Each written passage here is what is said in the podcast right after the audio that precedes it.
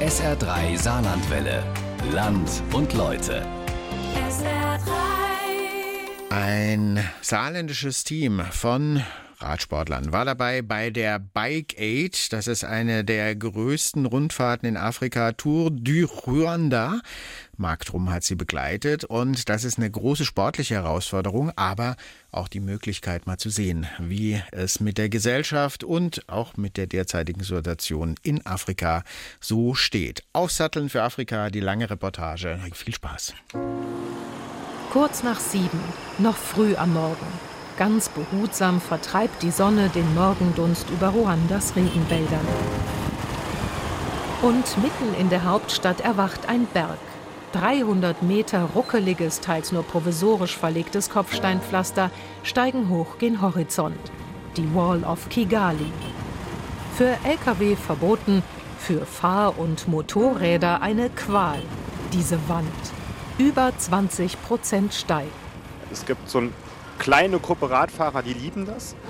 Und alle anderen 95 Prozent hassen das. Es ist einfach nichts, wo halt ein Rennradreifen hochrollen mag. Und wenn man da reinfährt und will ganz schnell in die Pedale treten, bleibt man irgendwie gefühlt eher stehen.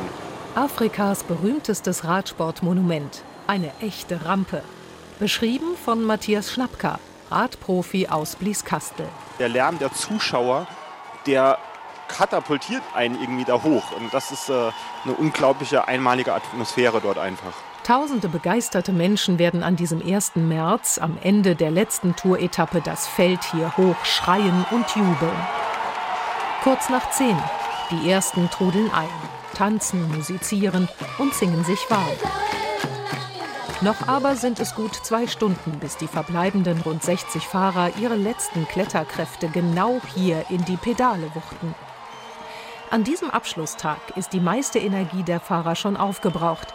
Hinter Matthias Schnapka und seinen Radkollegen liegen Regengüsse, Hitze, Hochgebirge, Erschöpfung, Krankheiten und Stürze. Eine anstrengende und manchmal sogar richtig schmerzhafte Woche.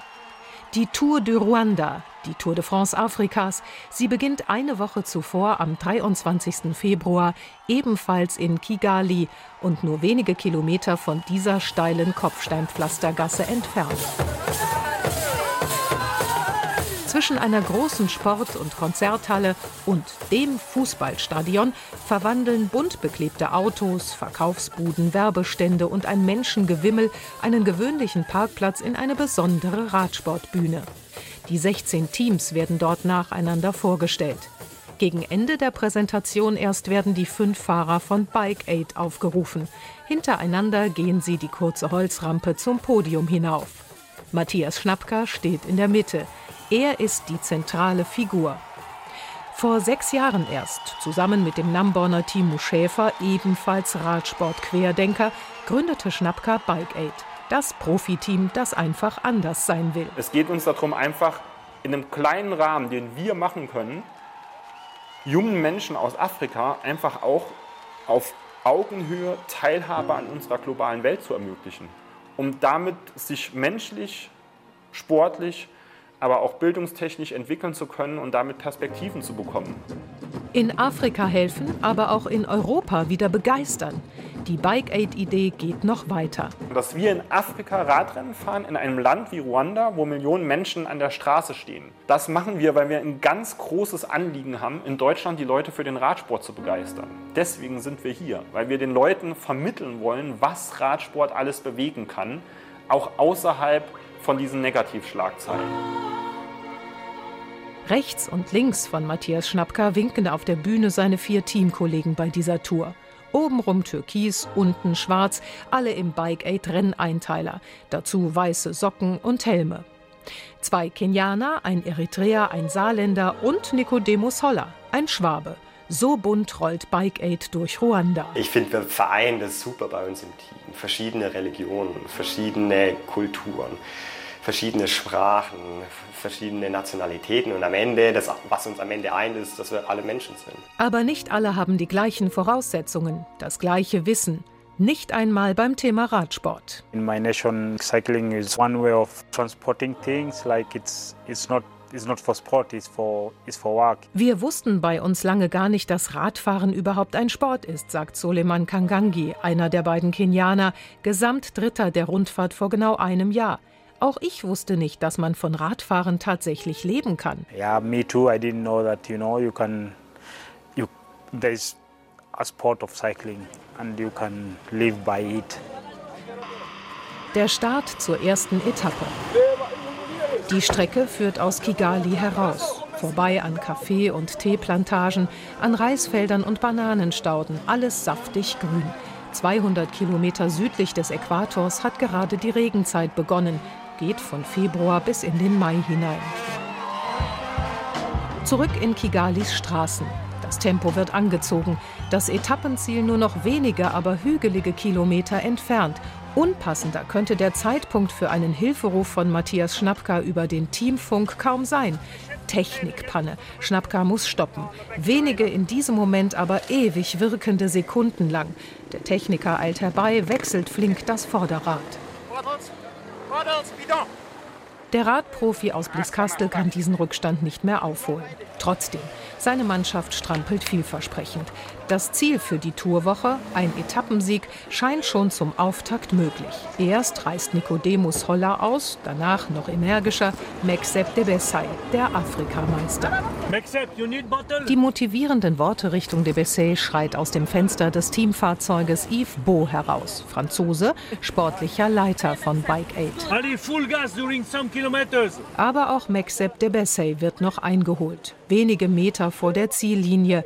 Bike Aid fährt lange gut, dann aber doch an einem perfekten Auftakt ganz knapp vorbei. Das war ich weg mit, mit dem anderen und dann hat er die Konterattacke gefahren. Aber ja, hat nicht ganz gereicht. 200 Meter vorm Ziel sind sie aufgefahren und dann, dann stand er natürlich wie ein Eimer. Naja. Jetzt mal gucken, jetzt kommt hier Schnappi, der noch am Leben ist. Lebst du noch? Ja, mir ist auf äh, Eingang Kopfsteinpflaster ist mir der Schaltzug hinten rausgeflogen oder so. Also ich war dann halt nur auf dem Elfer. Da muss ich halt Rad wechseln. Als dann alle im Ziel sind, durstig, trinken, verschwitzt Kleider wechseln und sich müde Richtung Feierabend sehnen, knallt es plötzlich. Menschen schreien panisch auf, springen hektisch zur Seite. Sekunden zuvor rollt das Auto eines anderen Teams plötzlich rückwärts los und prallt nach wenigen Metern auf den Wagen von Bike Aid. Der Mann hinterm Steuer ist kollabiert, bewusstlos geworden und hat dabei ungewollt die Bremse gelöst. Das ist halt das Problem mit dem Wetter hier. Das darf man halt alles nicht zu witzig nehmen. Wenn man nämlich so direkt irgendwie aus Europa Winter kommt und dann plötzlich auf der Höhe ist, 1600 Meter, komplett andere Temperatur, komplett andere Luftfeuchtigkeit. Das ist äh, halt nicht immer spaßig. Diese erste Etappe fordert gleich allen alles ab, bietet aber auch einen Vorgeschmack auf das, was diese Tour ausmacht. Auf Begeisterung, auf 3,5 Millionen am Streckenrand in nur acht Tagen. Gemeinsam und versöhnt feiern die Einheimischen diese Rundfahrt und irgendwie damit auch sich selbst. 26 Jahre sind seit dem Völkermord an gleicher Stelle vergangen. In nur 100 Tagen wurden damals Hunderttausende ermordet, eine humanitäre Katastrophe ohne Beispiel. Die Welt schaute zu, als eine der beiden großen Volksgruppen die andere beinahe auslöschte.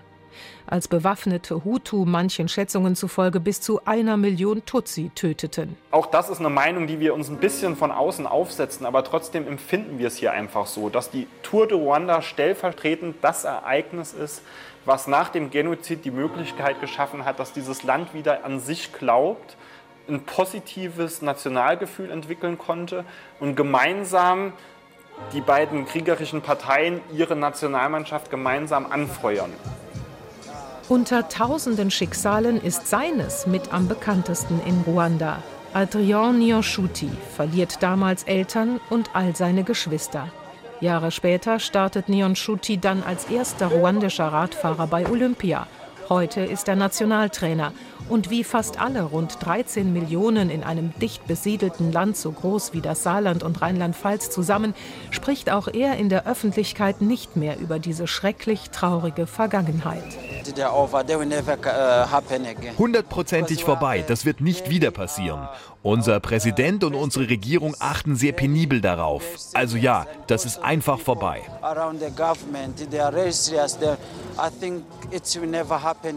Und damit Adrian Nionchuti recht behält, investiert das Land vor allem in Bildung. Und Bike Aid aus Blieskastel hilft dabei mit. Zwei Tage vor Tourbeginn eröffnet das saarländische Profiteam zwei Schulgebäude in Ruanda. Häuser mit einheitlich hellbraunen Mauern und blauen Fensterrahmen, rechteckig, ohne Schnörkel, fundamental wichtig. Sechs neue Klassenzimmer entstehen so. Kostenpunkt rund 60.000 Euro. Der große Verein hinter dem Profiteam Bike Aid, der aus Gönnern und Sponsoren besteht und dazu noch deutlich über 1000 Radamateuren, der hat diesen Bau bezahlt. Spenden sammeln und ganz gezielt einsetzen, auch das ist Bike Aid. Suleiman Kangangi und die anderen Fahrer besichtigen erst die Klassenräume und tanzen anschließend mit den Kindern vor der Schule. Der feierliche Eröffnungsteil. Ja, das war auch für uns in Kenia nie einfach. Wir hatten nie genug Klassenräume für all die Kinder. Genauso war es bislang an dieser Schule. Daher ist das hier eine richtig große Hilfe. Neben den neuen Klassenräumen wurden auch neue Latrinen und Wasserspender gebaut. Dafür schenken die rund 2000 Schüler den Spendern und Sportlern lächelnde und dankbare Gesichter. Manchen aus dem Team, wie Nicodemus Holler, ist es sogar zu viel Dankbarkeit. Diese Dankbarkeit, und das war eine ehrliche Dankbarkeit vor Ort von den, von den Kiddies, von den Verantwortlichen, die hat mich beschämt, weil wenn wir dann als EU dann uns Fischrechte erkaufen und dann vom Senegal ähm, die, die Meere wegfischen, und dann, jetzt ganz stark vereinfacht, dieses Geld neben hier eine Schule bauen und uns dann zujubeln lassen, dann fühle ich mich dabei nicht wohl.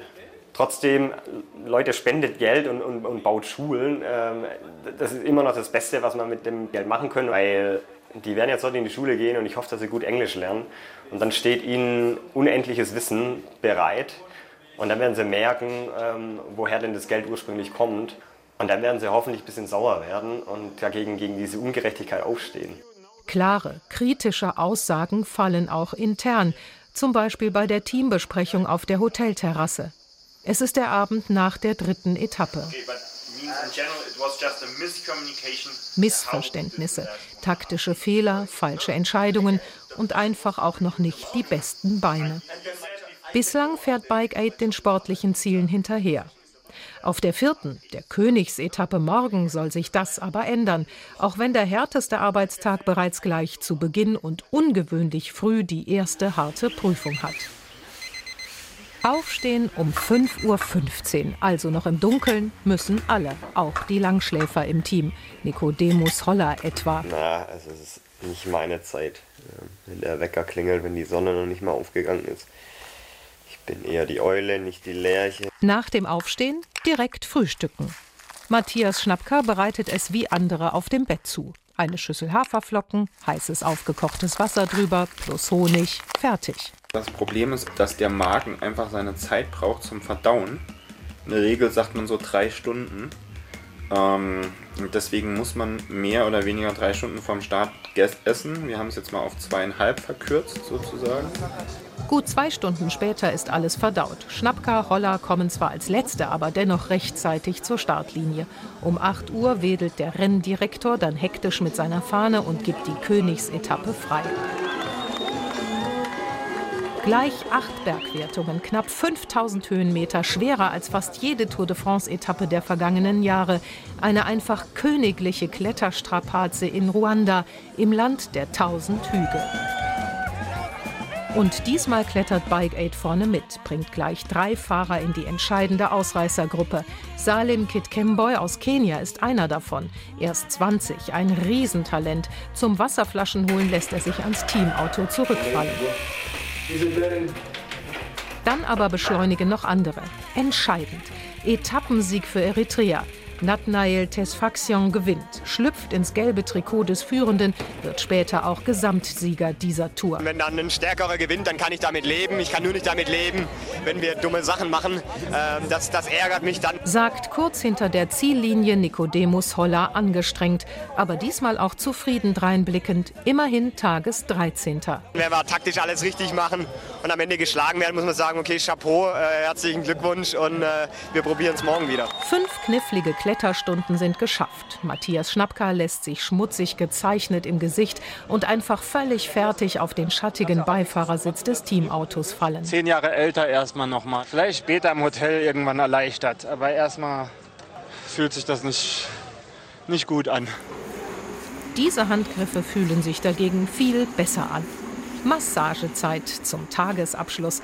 Die kräftigen französischen Betreuerhände kneten die erschöpften saarländischen Profi-Oberschenkel durch. Die von Matthias Schnappka.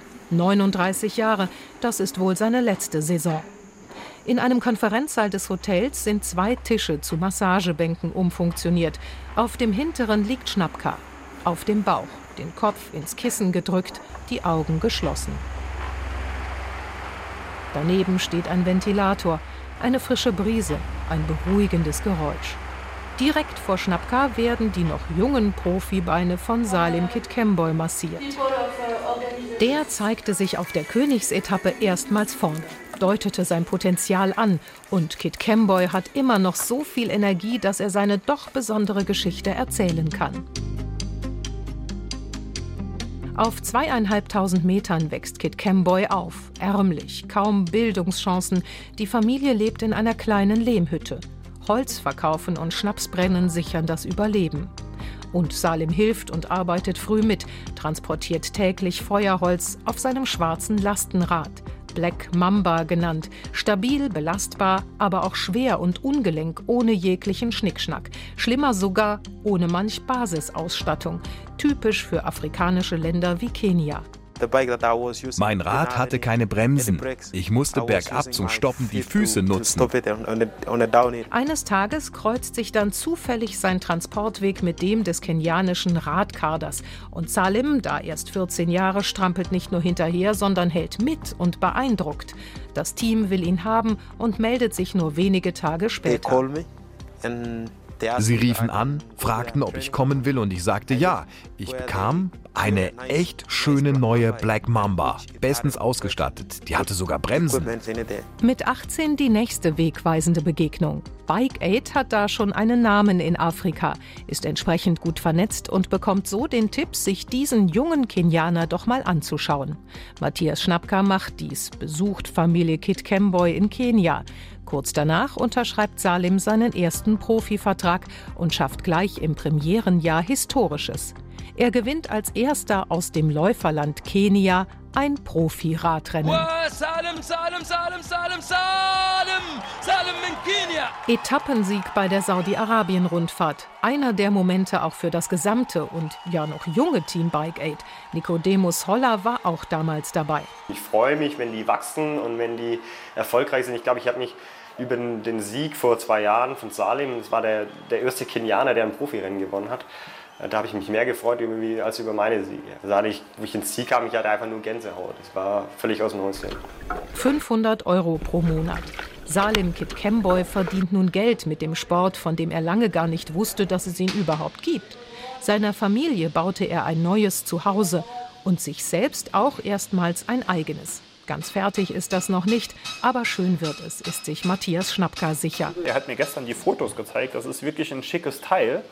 Ähm, und er hat mir selber ganz stolz gestern die Geschichte erzählt, das war relativ emotional, dass immer wenn er vor diesem Haus steht und überlegt, wie macht er jetzt weiter, wann kriegt er die nächsten 200 Dollar bei einem Radrennen zusammen, dass er vielleicht das Fenster machen kann oder die Ziegeln. Und dann kommen immer irgendwelche Leute vorbei, gerade irgendwie äh, Leute, die keine Arbeit haben und fragen, ja, wo ist denn der Hausbesitzer? Kann ich vielleicht streichen, um ein paar Mark zu verdienen? Und dann steht der Salem, der Junge, da und sagt halt, ich bin der Hausbesitzer. Kit Kemboy hat es geschafft zum Radprofi und das trotz all der bürokratischen Problemberge, die sich vor Menschen aus Ländern wie Kenia immer noch auftürmen. Beispiel Visumsbeschaffung in Kenia. Die deutsche Botschaft in Nairobi hat eine Stunde Telefonzeit pro Woche Dort muss man drankommen ans Telefon. Das ist schon verständlicherweise dann ganz schwierig. Man kann dort nur erscheinen, wenn man vorher einen telefonischen Termin vereinbart hat. Wenn man den dann hat, müssen sich unsere Jungs eine Tagesreise auf den Weg machen. Und der Regelfall ist, die kommen mit allen Papieren an, die sie brauchen. Und immer fällt dem Beamten vor Ort irgendein Papier ein, was angeblich nicht korrekt ist. Und dann geht die Prozedur von vorne los. Der muss zurück nach Hause, der muss warten, der muss telefonieren, bis er in irgendeiner Woche irgendwann in dieser Stunde durchkommt, wieder einen Termin bekommt, um dann wieder hinzukommen. Und wenn er Pech hat, wiederholt sich das Spiel vielleicht dreimal.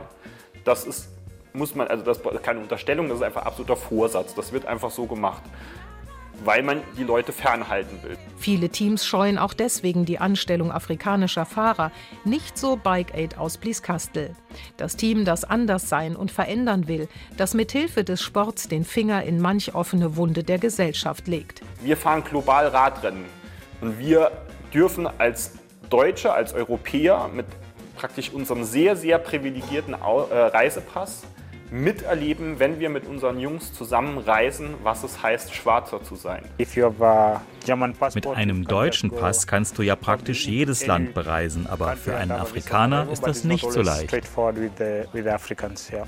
Und dabei so cool zu bleiben und dabei so freundlich zu bleiben und so, also ich, ich würde ausrasten am Flughafen. Die sind mit uns unterwegs, wir tragen dieselbe Kleidung die werden einfach nur auseinandergenommen, weil sie schwarz sind. Und das ist einfach purer Rassismus. Eins ist dem Team auf all den Reisen damit klar geworden. Dass wir nur nicht so weit sind, wie manche Menschen glauben mit der Gleichberechtigung. Also da ist weltweit noch einiges zu tun. Regenwälder, Vulkangebiete liegen hinter ihnen. Das Fahrerfeld verlässt das Grenzgebiet zum Kongo, biegt wieder Richtung Osten ab und damit ein auf die zweite Tourhälfte. Die sportlichen Erfolge bleiben weiter aus und mehr noch. Es gibt Grund zum Ärgern für Nicodemus Holler. Am Ende der sechsten Etappe fühlt sich der 28-Jährige um eine Top-10-Platzierung betrogen. Der Stuttgarter beschwert sich, aufgeregt und gestenreich direkt hinter der Ziellinie bei der Rennleitung. Konkurrenten wären vom Teamauto ein Stück gezogen worden, hätten sich Vorteile verschafft. Strafen bleiben aus. Enttäuscht und einfach wütend schleudert Holler am Teamauto angekommen, Jacken und Rucksack auf die Rückbank. Hasse das, ey. Dann sollte er einfach gar keine Regeln machen, Leute, die Scheißregeln durchziehen, ey. Wirst du überholt am Berg von Areruja, schön am Auto. Und dann stehst du dann alleine da in der Prärie. Der eine erbost, der andere komplett am Ende. Matthias Schnappker kommt deutlich nach Roller und mit nur letzter Kraft ins Ziel. Sein Blick ist leer, zitternde Beine und Arme, erschöpft und fiebrig will er nur noch ins Bett. Ich bin irgendwie durchgefahren. Aber das hat halt überhaupt gar keinen Sinn gemacht. Dann werde ich wahrscheinlich morgen krank im Bett liegen. Leider krank. Da ist nichts zu machen. Zwei Tage vor dem Finale muss Matthias Schnappka die Tour vorzeitig beenden. Den sportlichen Höhepunkt dieser Rundfahrt, von dem er anfangs so geschwärmt, auf den er so hingefiebert hat, verpasst Schnappka die Wall of Kigali. Das Abschlusswochenende, die Tour zurück in Kigali. Und gleich dreimal müssen die Fahrer nun diese 300 Meter lange, extrem steile und holprige Kopfsteinpflastergasse hinauf, mitten durch ein Zuschauermeer. Auch diesmal sind andere stärker als Debesay, Kit Kemboy, Kangangi oder Holler. Bike Aid erreicht den Gipfel der Wall und das Ziel der Rundfahrt damit anders als in den Vorjahren, ohne Podiumsplatzierung. Es gibt zu viele andere gute Teams, die machen es dann halt einfach besser und dann kommt man auch nicht zum Erfolg, sondern man muss ja wirklich sehr, sehr ernsthaft und mit wirklich ganz viel Energie an diesen Stellschrauben arbeiten, damit es dann äh, funktioniert. Es ist uns hier leider nicht gelungen, vielleicht weil unsere Erwartungen zu hoch waren. Das Rennen ist auch gewachsen vom Level. Natürlich gibt es hier ganz andere Teams von ganz anderen Kaliber, die noch viel schlechter unterwegs sind. Aber das ist nicht das, womit ich mich messe, sondern wir haben uns was vorgenommen und haben das nicht erreicht. Für Nicodemus Holler endet diese Tour mit einem großen Schrecken und danach großen Schmerzen. Zu Beginn der Schlussetappe stürzt er auf einer Abfahrt, fliegt über eine Mauer am Streckenrand und direkt dahinter mehrere Meter senkrecht in die Tiefe. Stunden später in der Krankenhausambulanz. Holler sitzt gebeugt auf einer Bahre der Notaufnahme. trägt nun blaue Krankenhauskluft, eine Halskrause und erinnert sich soweit möglich. Und dann bin ich kurz vor der Bergwertung fliegen gegangen. Das war dieser lange Anstieg. Und dann bin ich halt zu viel Risiko gegangen, habe die Kurve nicht gekriegt. Sechs Meter einfach senkrecht runter. Bin ich da aufgeprallt, dann weiß ich erstmal nichts mehr. Ich habe keine Ahnung, wie lange es gedauert hat, bis da der Krankenwagen war. Nach fünf Stunden darf Voller am Abend das Krankenhaus verlassen. Ohne Operation, aber vollgepumpt mit Schmerzmitteln. Als die am Morgen danach kaum noch wirken, spürt er das komplette Ausmaß. Mehrere Brüche im Gesicht und Sprunggelenk, Prellungen, Abschürfungen am ganzen Körper, dick angeschwollener Kiefer, blau-violett getränktes Auge. Sprechen fällt ihm schwer. Definitiv schon bessere Nächte. Halt brutale Schmerzen im Gesicht, brutales Kopfweh. Dann bewegt man sich ja dann doch immer wieder unbewusst im Schlaf. Ja, ich hoffe, dass ich das einfach auf dem Rad dann schnell von der Backe bekomme, weil es muss irgendwie weitergehen. Auch wenn in diesen Februartagen sportlich vieles unerfüllt bleibt, Krankheit und Sturz das Tourende zusätzlich überschatten, zum Abschied vor dem Teamhotel viele glückliche Umarmungen. Auch das zeigt, der Erfolg des saarländischen Bike Aid Teams aus Blieskastel wird zwar auch, aber beileibe eben nicht nur an Etappensiegen gemessen. Das ist Matthias Schnappka ein besonders wichtiges Anliegen. Das große Fernziel für Afrika gibt es irgendwann einen afrikanischen Tour de France-Sieger. Von den körperlichen Voraussetzungen, vom Talent, von der Radsportbegeisterung muss es das irgendwann geben. Und das ist noch ein Weg. Und wenn wir zu diesem Weg ein Stück beigetragen haben, dann sind wir da relativ stolz drauf dann am Ende. Goodbye, goodbye. Ciao. See you next year. In den Sattel für Afrika. Das war die lange Reportage Land und Leute von Marktrum am Sonntag hier auf SA3 Saarlandwelle. Und natürlich können Sie diese Reportage auch weitergeben und nachhören auf sr3.de im Podcast.